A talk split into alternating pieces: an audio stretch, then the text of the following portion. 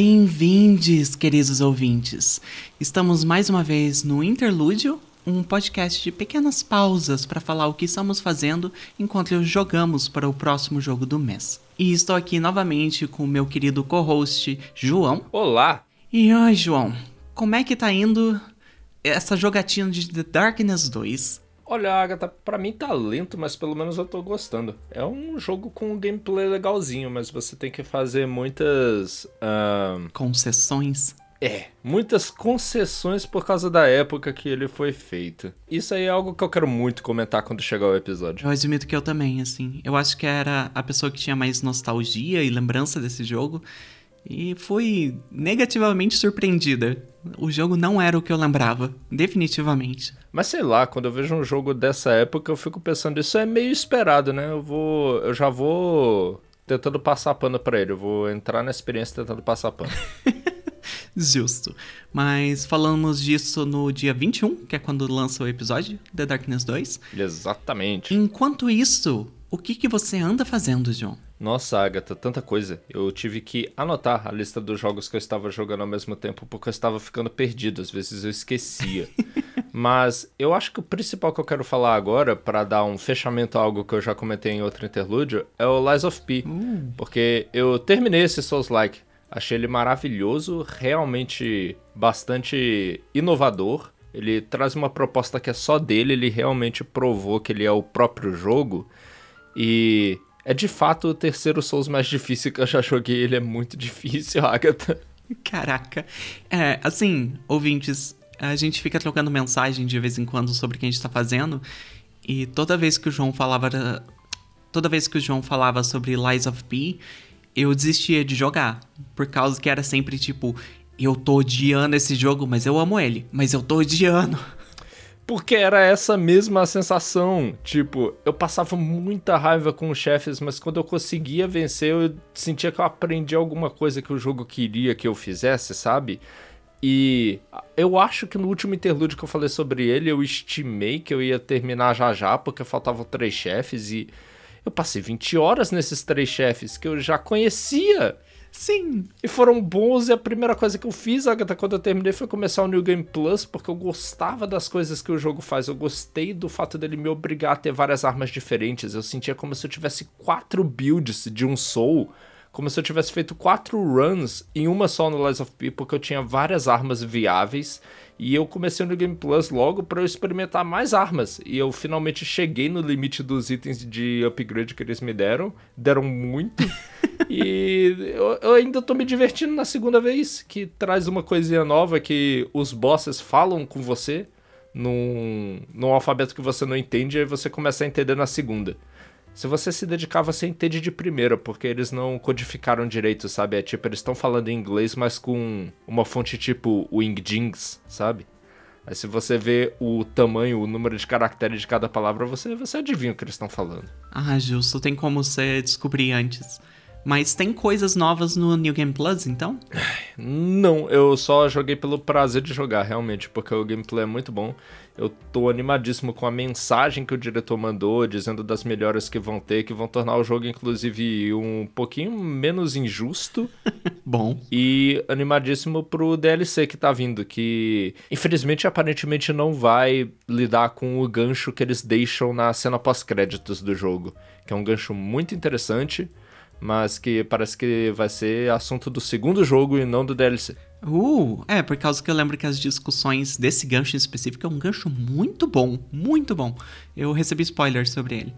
É, o pessoal dizia que ia ser a DLC, né? Vai ser o segundo jogo, então. Eu acredito que vai ser, porque o que eles revelaram no vídeo curto foram duas imagens e elas não dão nenhuma pista de que aquele gancho vai ser explorado. O que me leva a crer que então eles vão explorar isso só num segundo jogo e não nesse DLC. Entendi. Mas era tudo isso que eu queria falar de Lies of P. Essa reação, relação de amor e ódio, ele consumiu minha vida. Eu desligava o videogame puto depois de ter jogado ele e não conseguia parar de pensar nele. Era um relacionamento abusivo. eu ia perguntar para você que passou exatamente um mês desde que você falou de Lies of P aqui, porque foi no interlúdio 2 do jogo anterior. É, você recomenda Lies of P? Se você gosta de Souls, você sabe do que você gosta, você vai gostar de Lies of P. Se você não gosta, não é Lies of P que vai mudar a sua opinião. Eu acho que essa foi a, a mesma coisa que eu falei antes, eu repito agora. Realmente, ele é um Souls interessante, mas se você não gosta de Souls, não vai ser interessante para você. Você não recomendaria como primeiro Souls também? Se a pessoa tá afim de conhecer Souls, eu, eu, eu até recomendaria. É possível. É possível, mas é, é, é, é bom Tipo, se a pessoa quer, nunca jogou um Souls, mas tem interesse. Nossa, isso é uma recomendação tão difícil de fazer, porque eu acho que a pessoa vai ficar muito frustrada que Lies of P, tal qual Sekiro, exige um certo domínio das mecânicas que você vai adquirir conforme você bate muito a sua cabeça em, em porta de ferro, sabe? Aham. Uhum. Depende muito da sua vontade, da sua disposição para fazer isso. Que se você tiver menos disposição para fazer isso, sei lá, talvez você quer jogar um Elden Ring. Justo, justo. Ok.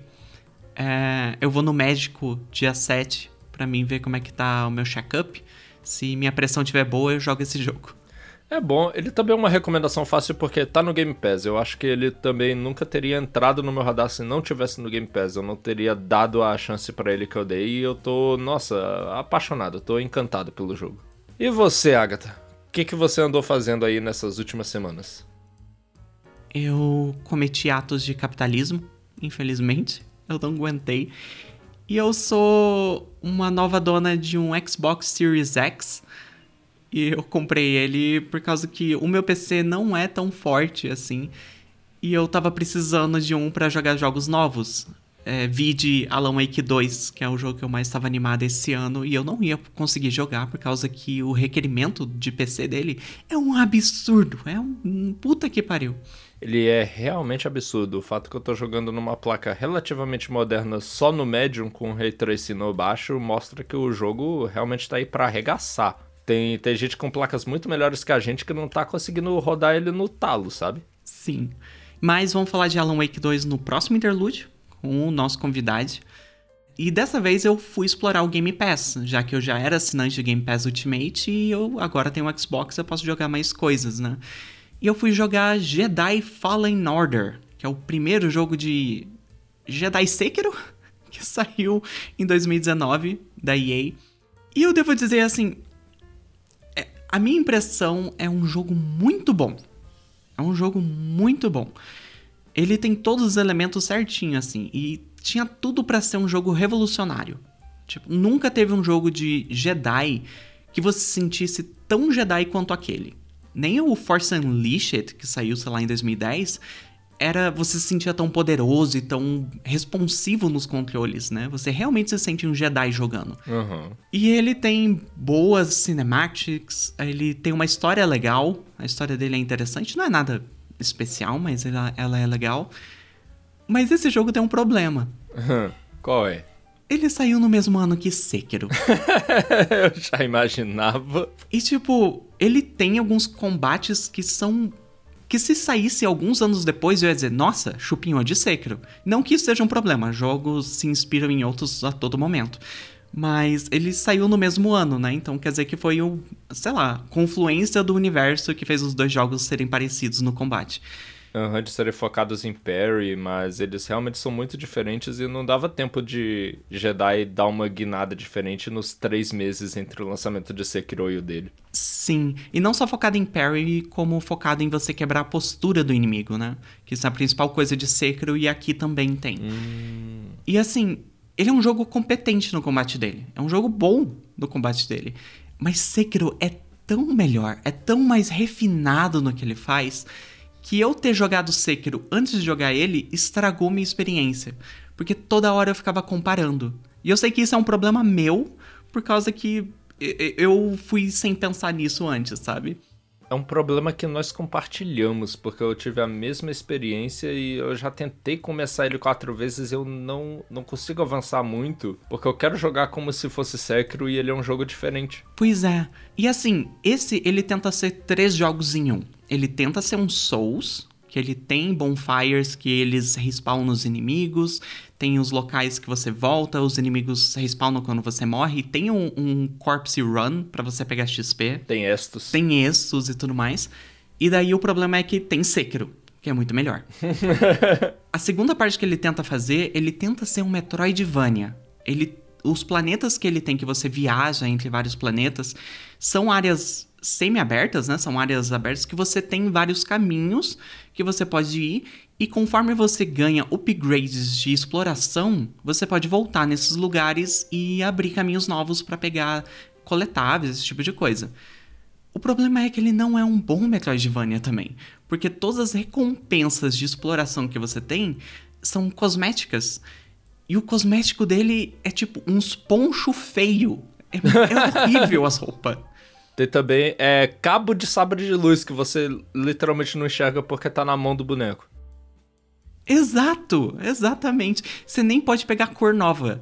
Isso é conforme a história, assim, porra. E então você não é recompensada por explorar o cenário, porque o cenário não tem nada que te dê de, de satisfatório por explorar ele. Então essa parte de Metroidvania já me broxou muito, principalmente que eu tinha saído de Ender Lilies, que é um Metroidvania e que te dá recompensa por explorar o cenário. Então eu fiz mais essa comparação.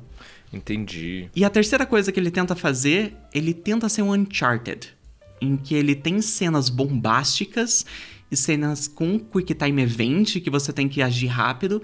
Só que eu acho que ele pesa muito a mão nisso. Tipo, tem umas horas que você escorrega por lugares e você tem que desviar de objetos vindo. E que são geralmente colocados em horas que eles tentam ser mais cinematográficos. E só que tem, tipo, umas 20 cenas de escorregador de, de escorrebunda, sabe? e é muito chato, porque o controle não é bom. Muitas vezes eu morria porque eu escorri, escorreguei para fora e eu caí para fora do cenário. E ele não te dá uma punição grande, assim, ah, você perdeu um pouquinho de vida e tem que recomeçar o escorrebunda ali. E daí isso é chato. As cenas não ficam tão cinematográficas por causa que elas. É, o controle dela não é bom. E algumas coisas que ele tenta fazer como Uncharted, por exemplo, que é explorar cenário de escalada e tudo mais. Tem cordas nesse jogo que você se pendura para pular para o próximo local. E você tem que ser muito preciso no controle, porque é muito fácil você pular do lado errado e cair no abismo infinito. E tipo, não é uma grande punição, que nem eu disse, você perde um pouquinho de vida, volta atrás, mas você tem que pular de novo e fazer o movimento de novo. Então, nesse sentido de ele tentar ser um jogo de escalada e puzzle, como Uncharted é, com, cenas, é, com cenários e set pieces bombásticos, ele também não consegue muito. Esse jogo é um tremendo pato, aparentemente. Pois é. A história é legal, mas eu sinto que uma hora ela ficou corrida. Tem uma personagem que entra na sua party depois que eu acho assim que, tipo, nossa, vocês fizeram ela entrar no final do jogo, ela não tem tempo de interagir com os outros personagens e você ganhar carisma com ela, sabe? E isso é um problema também pra história, porque daí você fica, ah, tá aí, né? Mas você conseguiu terminar o jogo? Eu terminei o jogo, sim. O jogo não é muito longo, principalmente se você fizer que nem eu e ignorar totalmente a parte Metroidvania de explorar cenário e pegar poncho feio nas caixas. Mas apesar de tudo que eu falei aqui, ele é um bom jogo. O combate dele é bom, é satisfatório. Não é ótimo, não é excelente, mas ele é bom. A exploração dele não é excelente, mas é boa. A, as sete pistas dele são legais. Então, tipo, ele é um jogo, nem chega a ser mediano, ele é um jogo bom, sabe? Ele é um jogo 8 no Metacritics. O problema só é a comparação com outros jogos. Então eu fico muito animada para jogar o 2, porque eu sinto que esse foi uma primeira experimentação pelo time, e eu sinto que o 2 vai ser muito mais focado. Ele vai conseguir pegar esses elementos que ficaram mais ou menos e deixar eles, elevar eles, sabe? Principalmente aprendendo com outros jogos que saíram nesse meio tempo. O problema do 2 é que ele é muito caro, então eu não vou jogar por um tempo. Ah, mas talvez ele sofra o mesmo destino do primeiro, né? Que tá aí agora no Game Pass. É, tomara, eventualmente, depende da EA, né? É verdade. Queria deixar um último comentário que Jedi no universo Star Wars é um puta esquema de pirâmide para fazer jovem que não lida com seus sentimentos. A única coisa que eles falam é tipo, ou oh, não sinta coisas fortes. E daí a pessoa tem, tipo, uma crise de raiva e acha que tá indo pro lado negro. Esse é o problema, é essa porra de Jedi. Jedi tem que acabar. Jedi e Sith. É verdade, você tinha falado uma fábrica de jovem emocionalmente reprimido, eu acho, numa das mensagens que a gente trocou, e é, é muito isso. Eles, ele, parece realmente uma linha de produção para criar gente que vai dar problema e depois virar o Darth Vader. Exatamente, vamos criar esse bando de jovem que não lida com seus sentimentos e vamos treinar eles com poderes mágicos. É isso aí. Mas Saindo disso, João, você tinha uma segunda coisa para falar é, dessa vez, não era? Ah, é, eu tenho, porque as minhas obsessões absurdas que só me fazem mal não se limitam a videogames tipo Lies of P que eu fico jogando apesar de passar raiva. Mas também é uma coisa que eu queria muito comentar com você, porque você também gosta, que é vídeo essay no YouTube. Uh, eu adoro. É meu passatempo favorito. Há muito tempo eu via uma série desse menino chamado Low Art, é, Low de baixo em inglês e arte de arte, que ele passou o tempo de um longa-metragem falando das dos gibis do Sonic, da arte. Caramba! E por algum motivo, ele estava fazendo isso há bastante tempo. Ele já tinha lançado uns três ou quatro vídeos. Eu tinha visto vídeo pra caralho em que ele pega, lê desde a primeira edição desse negócio e meio que resume as linhas de enredo que aconteceram na, naquele gibi, sabe? E para mim era extremamente fascinante o fato de que ele continuava lendo aquele negócio e não ficava bom. Todo o vídeo era ele falando como personagens são desperdiçados, como linhas de enredo são jogadas fora, como os escritores diferentes parecem que não conversam com o outro e talvez odeiem a obra um do outro e ficam fazendo retcon o tempo inteiro. Caraca era duas horas, às vezes três horas de vídeo essay do cara falando o quanto que a parada era ruim. E de vez em quando ele dizia, nossa, mas teve aqui um momento. Mas aí o momento era jogado fora na próxima edição.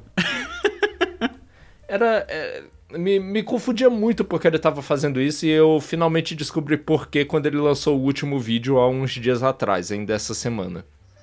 Caraca, é uma série de vídeos então sobre esse assunto, sobre as comics do Sonic. É uma série de vídeos. Alguém comentou nos comentários que já tá mais longo do que a trilogia Senhor dos Anéis, inclusive.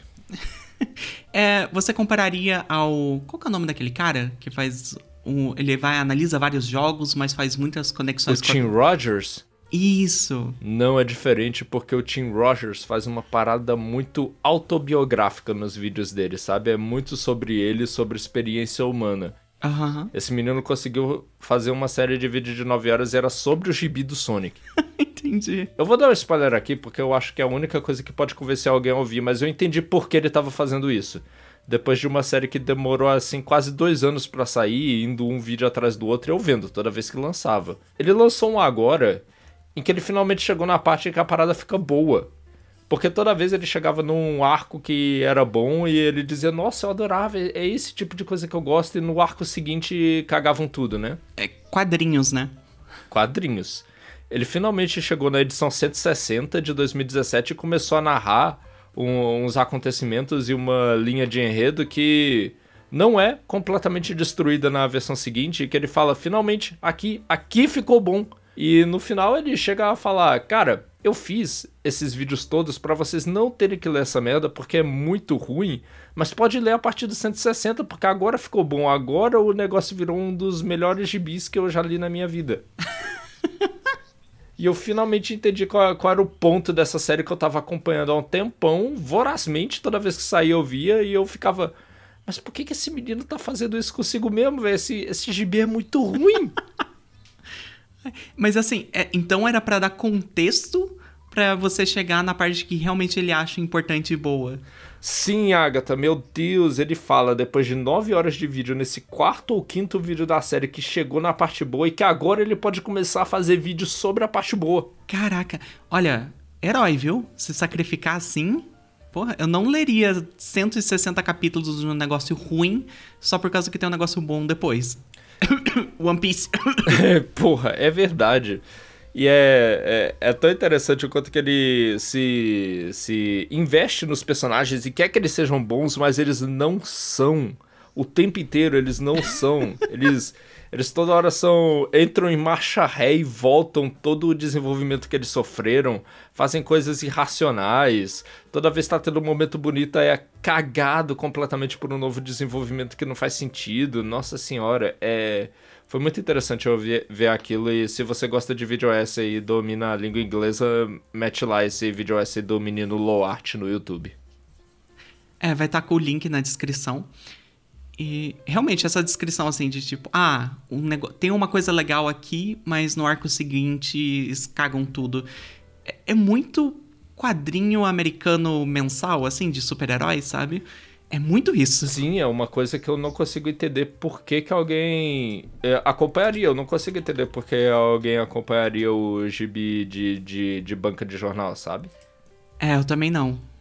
Assim, eu geralmente eu pego só coisa fechada. Mangá, pelo menos, tem uma visão unificadora de ser o mesmo autor fazendo tudo desde o início, sabe? E mangá eu sinto que tem a pretensão de terminar um dia. Mesmo que acabe demorando muito e muito, muito e vão alongando, existe, tipo, não, um dia termina. Um dia vai ter uma finalização. Quadrinhos americanos não, né? Sempre termina a saga, começa outra. Uhum. Vamos ver se vocês estiverem interessados. Se vocês não tiverem realmente, ver, 9 horas de vídeo essas sobre o, o gibi ruim de Sonic. É, é porque eu sou maluco. e eu também tenho uma segunda coisa para falar, bem rapidinha aqui é, saiu novamente na Netflix e na Pluto TV Hunter x Hunter. E agora ele está dublado. Uh. Aham, uh! uhum, tá dublado certinho lá, desde o começo até o final do, do anime. Não é uma saga específica, é tudo. E eu estou assistindo de novo porque é meu anime favorito da vida. É o meu mangá favorito da vida. E talvez uma das obras que eu mais gosto da vida, assim. Tá sendo uma experiência muito legal assistir de novo, assim. E é nossa, João, assistir Hunter x Hunter é estragar anime para você. Porque é tão bem feito, é tão bem pensado as coisas. Tem lugares de plot que eles colocam lá no começo que é puxado mais pra frente.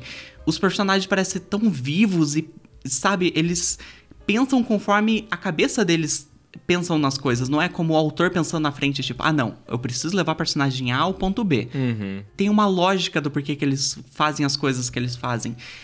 E é tudo tão sucinto, sabe? Não existe muita enrolação. A não ser um arco futuro, que é o que era antes, daí tem um pouco de enrolação sim.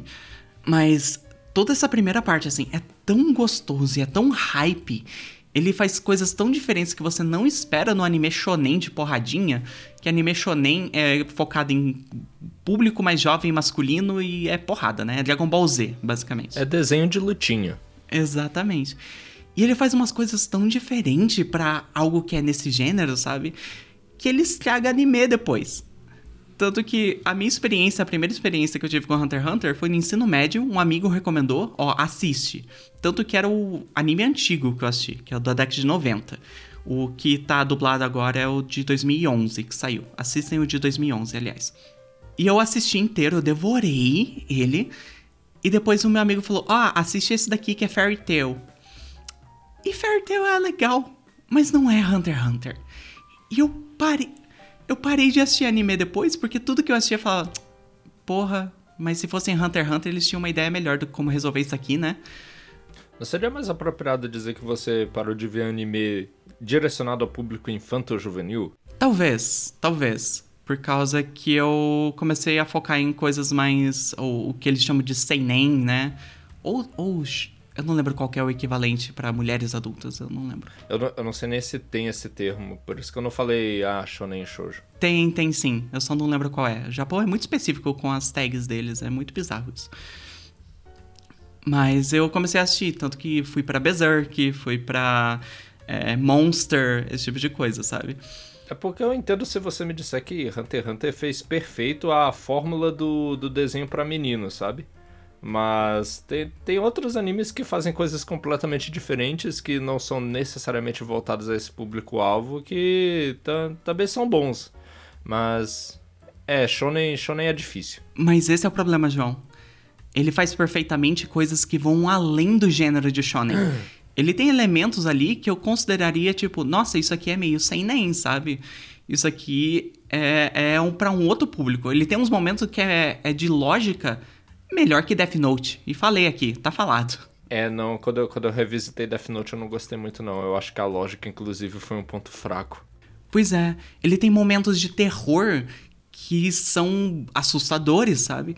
E cada arco que ele coloca é algo diferente. O primeiro arco é um arco de shonen clássico, é um arco de tipo de. Ai, como o Naruto, que é o exame Chunin, assim, sabe? É um arco desse. O segundo também tá em shonen, mas é um arco de você aprender os poderes daquele mundo. E daí, do nada, o terceiro arco é um drama policial, sabe? é um. É um é um misturado de heist com um drama policial, assim. E é maravilhoso, tanto que é o melhor arco do anime. E daí vem o quarto arco e tem uma parte lá que é total anime de esporte. É, é muito hype. Eu nunca tive tanto hype em um anime de esporte quanto eu tive nesse arco de Hunter x Hunter. E vem o quinto, e é um negócio meio sem nem tipo, vamos colocar um pouco de terror aqui e mostrar umas coisas grotescas? Bora! E daí o último arco que tá saindo agora no mangá é total um arco de, tipo, de novo, o um negócio psicológico de, de policial, como era no terceiro arco, só que agora tem elementos sobrenaturais no meio e também tem um pouco de terror. Então, cada arco, ele vaza para outros estilos de anime. E ele uhum. faz bem isso, ele faz muito bem. E esse é o brilho de Hunter x Hunter. E, nossa, como eu amo isso. Eu tenho um pouco para falar da dublagem. A dublagem tá boa em sua grande maioria. Tem alguns personagens que eu acho que não combinou. Como tem uma personagem da, Bris, é, da Biscuit, que aparece mais pra frente. Eu acho que a voz não combinou bem. E do nada, de vez em quando, a dublagem troca pra espanhol e eu não sei porquê. Ah, no serviço de streaming? Será que é culpa deles? N não, porque tá nos dois, tanto na Pluto TV quanto na Netflix de vez em quando, por 40 segundos no episódio, eles estão com dublagem em espanhol. Oxi! Eu presumo que tenha sido algo na dublagem, que eles usaram o espanhol como base e ficou parte do arquivo? Eu não sei. Caramba! Será que um negócio desse acontece? Eu nunca tinha visto antes na minha vida. Eu também não. E, tipo, não é um episódio inteiro. E não toca na Netflix. É literalmente 40 segundos do pessoal falando espanhol. E às vezes é muito engraçado, porque eu acho, nossa, esse personagem sabia falar espanhol e eu não sabia. Não, pera pera, tá todo mundo falando espanhol, tem algo de errado. Tá falando espanhol com vozes diferentes de repente. De vez em quando nem dá para perceber por causa que a voz é parecida. E daí só troca pra espanhol, a minha mente fica confusa. O ok. Caramba. Mas fora isso, tá muito bom. E eu fico feliz que esse anime tá mais acessível, né? Agora que tá dublado e tudo certinho. E assistam, Hunter x Hunter é bom. Tem seus problemas, tem coisas que são meio criminosas, como anime japonês geralmente é. E eu tô olhando para você, Hisoka. mas ele, no geral, vale muito a pena. Muito a pena. E é isso, né? Mas é isso aí, ouvintes. Obrigado por estarem aqui conosco, como sempre. Obrigada. Não esqueçam de ir lá, votar no Spotify, nos nossos episódios, votar, dar cinco estrelas pro nosso podcast. E também vão nos episódios do mês de jogos e coloquem comentários que a gente pretende no próximo interlúdio de todo jogo do mês, né, que será o interlúdio 1, a gente ler os comentários e falar sobre eles. Aliás, terça-feira, que é o dia que sai esse podcast, vão no meu Twitter, Agatha Sofia underline, vai ter eu comendo sorvete pistache. Ah, é isso aconteceu. isso aconteceu. Eu vou lá no mercado hoje, hoje é sábado, e vou comprar sorvete pistache eu tô triste. Não, Agatha, não fique triste, vai ser bom, compra uma marca boa. Ai, é tão caro o sorvete pistache pra um sorvete tão ruim, é tão caro. Bom, é, ouvintes, vocês causaram isso, mas principalmente a Agatha causou isso ao fazer aquela promessa. Um beijo para vocês. Até próxima terça-feira. Exatamente, até próxima terça-feira e o nosso episódio do mês, novamente nesse mês, dia 21. Muito obrigada. Tchau, tchau. Tchau.